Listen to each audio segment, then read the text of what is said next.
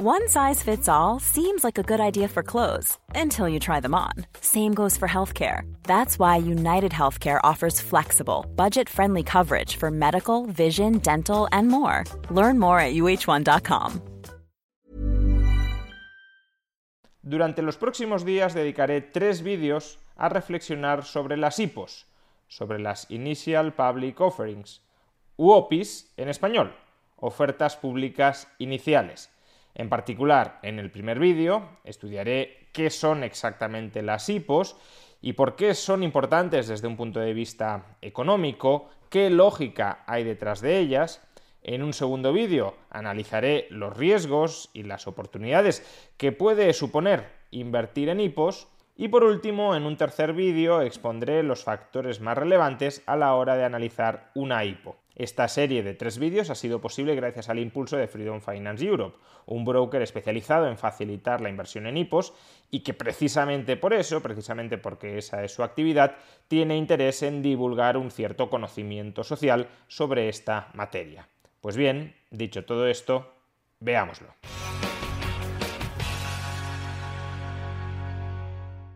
¿Qué es exactamente una IPO? Una oferta pública inicial.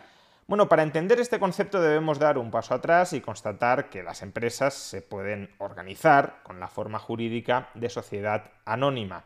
Las empresas cuya forma jurídica es una sociedad anónima tienen su capital social dividido en acciones pues es una parte alícuota, una parte equiproporcional del capital social de la empresa. De manera que aquella persona que posee el 47% de las acciones posee el 47% de la empresa.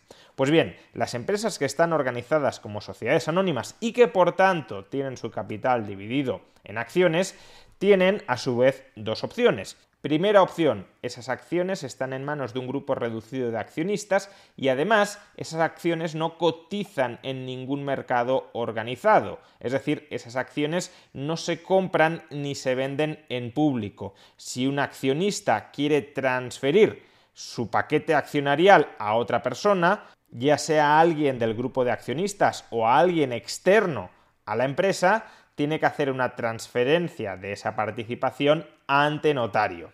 Segunda opción, el capital social está dividido en acciones que son poseídas por un enorme número de accionistas y esas acciones además cotizan en mercados organizados, de tal manera que puede haber transferencias casi instantáneas de la propiedad de esas acciones. Esas acciones se pueden comprar y vender continuamente sin necesidad de atravesar por complejos y costosos procedimientos reglados.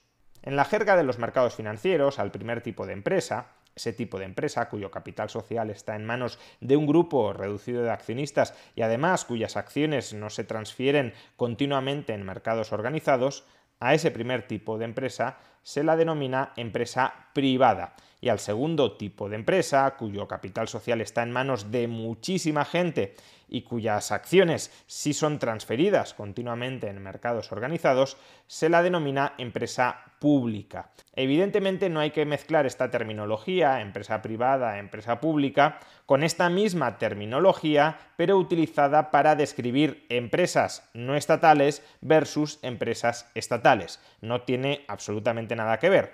Aquí estamos utilizando el adjetivo privado como sinónimo de cerrado, restringido, exclusivo, no abierto al público, y en cambio estamos utilizando el adjetivo público como abierto, inclusivo, participativo, susceptible de que sea adquirido por cualquier persona. En este sentido, por ejemplo, Mercadona sería una empresa privada, ¿Por qué? Porque Mercadona es fundamentalmente propiedad de la familia Roche y además las acciones de Mercadona no cotizan en mercados organizados. Y en cambio, Inditex sería una empresa pública, porque aunque Amancio Ortega tenga la mayoría del capital social, hay muchísimas otras personas que son accionistas de Inditex y sus títulos de propiedad sobre Inditex, sus acciones, cotizan en mercados organizados, es decir, se pueden transferir de manera continuada. Pues bien, dicho esto, ya podemos definir qué es una IPO. ¿Y qué es una IPO? Pues es un proceso por el cual se convierte una empresa privada en una empresa pública. es decir, un proceso a través del cual se da entrada al capital social de la empresa a muchísimos otros accionistas, en concreto a todos aquellos que estén interesados en ser codueños, copropietarios de la empresa y estén a su vez dispuestos a participar en un proceso de puja por las acciones que van a sacarse a través de esa IPO a la venta en los mercados organizados. Por ejemplo, hasta el año 2001, Inditex era una empresa privada. Su capital social no cotizaba en bolsa. Sin embargo, en el año 2001 protagonizó una IPO, una oferta pública inicial, a través de la cual aquellas personas, aquellos inversores que estaban interesados, podían adquirir la parte del capital social dividido en acciones del que se desprendía Amancio Ortega y que a partir de ese momento empezaría a cotizar en un mercado organizado, en el caso de España el IBEX 35. Asimismo, si la familia Roche en el futuro quisiera vender parte de la compañía al gran público general, pues también iniciaría una IPO sobre Mercadona, es decir, también transferiría una parte del capital social de Mercadona a las manos del gran público inversor general. Una IPO, por tanto, es este proceso mediante el cual el propietario de una empresa privada vende parte del capital social de esa empresa privada al público general, convirtiéndola, por tanto, en una empresa pública en la acepción que hemos mencionado.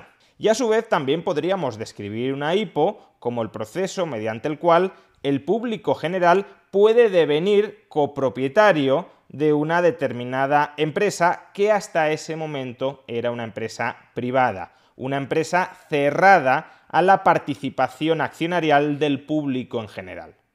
En los últimos años, por ejemplo, ha habido IPOs tan importantes como la de Uber, la de Lyft, la de Airbnb, como la de Palantir, como la de Zoom, como la de Peloton, etc. Es decir, se trata de un proceso de conversión de empresas privadas en empresas públicas bastante frecuente, bastante habitual.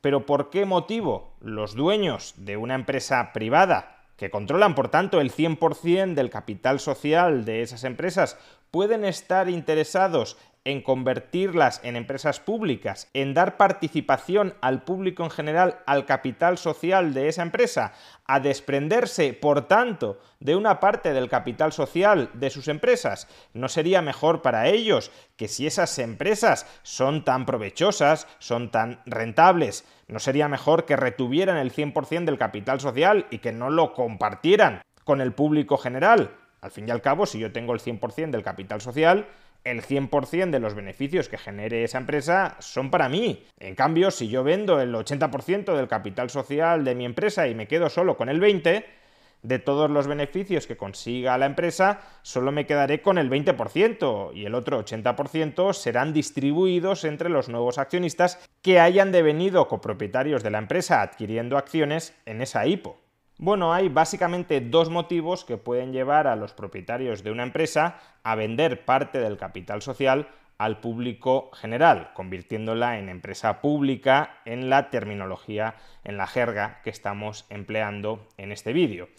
El primero de esos motivos es querer hacer caja rápido con los beneficios futuros esperados de la empresa. El precio de una acción es el valor presente de los beneficios futuros esperados de una compañía. Por tanto, para que un propietario reciba el equivalente al precio de una acción, tiene que esperar muchos años hasta que esos beneficios vayan llegando. Por ejemplo, imaginemos una compañía que tiene unos beneficios anuales de un millón de euros. Quizá el valor de mercado de esa empresa sea de 15 o de 20 millones de euros. Por tanto, al dueño de esa empresa le puede interesar venderla por 20 millones de euros, cobrar esos 20 millones de euros hoy, en lugar de esperar 20 años a recibir esos 20 millones de euros, uno por año, a lo largo de 20 años. Por supuesto, la contrapartida de haber vendido la empresa es que si continúa generando un millón de euros de beneficios anuales, a partir del año vigésimo primero, el antiguo propietario ya no cobrará nada, ya estará perdiendo dinero en términos absolutos, salvo que haya reinvertido los 20 millones que cobró en el año 1 al vender la empresa en otras inversiones provechosas. Pero desde luego dejará de percibir ningún tipo de retorno por parte de esa empresa que irán a parar a aquellos que se la compraron adelantándole 20 millones contra la expectativa de recibir un millón de euros anuales. Por consiguiente, ese es el primer motivo capitalizar en tu propio provecho los beneficios futuros esperados de la empresa, dando la posibilidad a los accionistas de que esperando conforme pase el tiempo reciban esos beneficios futuros esperados por encima del valor presente que te han adelantado al comprarte la compañía. Además, esto también puede tener cierto sentido porque imaginemos que una empresa tiene unas expectativas muy buenas, pero no las termina realizando en el futuro bueno, pues puede ser conveniente haber vendido al menos una parte de la empresa y asegurarte de capitalizar parte de su valor hoy que no quedarte sin nada si en el futuro todas esas expectativas no se realizan. Claro que de nuevo una realización muy temprana puede conllevar que te quedes sin la mayor parte de los beneficios futuros. Por ejemplo, hace 15 años Google compró YouTube por 1.600 millones de dólares. Hoy en día YouTube está generando unos ingresos, que no beneficios, pero bueno, creo que podremos tomar una magnitud del asunto, de casi 30.000 millones de ingresos anuales. El hecho de que los propietarios de YouTube hicieran caja muy temprana vendiendo la empresa ha impedido que se queden con la mayor parte de los beneficios futuros de esa compañía. Y el hecho de que Google comprara YouTube tempranamente a ese precio capitalizado en función de las expectativas de beneficio que había entonces de YouTube, le ha permitido poseer una inversión hiper rentable. Pues bien, esto mismo es lo que puede suceder en una IPO. El actual propietario quiere hacer caja y permite dar participación en esa IPO a otros aspirantes a propietario que se convierten en accionistas.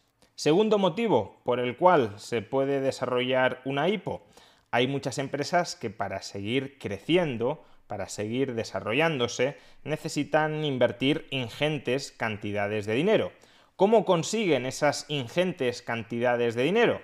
Una posibilidad sería endeudarse, pidiendo un préstamo, pero la deuda es un instrumento muy delicado de manejar porque te comprometes a devolver cantidades fijas de dinero más intereses en determinados periodos de tiempo. Y una empresa que está empezando o que está expandiéndose no tiene por qué tener muy claro cuándo logrará los suficientes beneficios futuros como para amortizar su deuda. Y si no es capaz de amortizar la deuda a tiempo, entra en concurso de acreedores y la empresa es liquidada. Por tanto, no es un instrumento de financiación que se pueda utilizar siempre o a gran escala. Por eso existe una segunda posibilidad, captar ese capital que necesitas para seguir creciendo convirtiendo a aquellos que te proporcionen ese capital en socios, en copropietarios, en accionistas. Y por tanto, se puede desarrollar una IPO no ya para que el dueño de la empresa haga caja en su propio beneficio, sino para que la empresa tenga más músculo financiero para crecer y desarrollarse. En definitiva, las IPO, las ofertas públicas iniciales, el proceso de conversión de una empresa privada en una empresa pública abierta al público, cuyo capital social está abierto a la participación del público, son operaciones que tienen lógica económica, que desempeñan una función económica y precisamente por eso ofrecen oportunidades de inversión para aquellos que se lancen a invertir en las IPO. Pero de la misma manera que una IPO conlleva oportunidades de inversión, como toda oportunidad de inversión, también implica riesgos. Riesgos que pueden llegar a ser muy importantes, porque estamos invirtiendo en modelos de negocio que en muchos casos están empezando y que por tanto tienen un futuro incierto. En el próximo vídeo hablaremos precisamente sobre esto, sobre los riesgos y sobre las oportunidades de las IPO.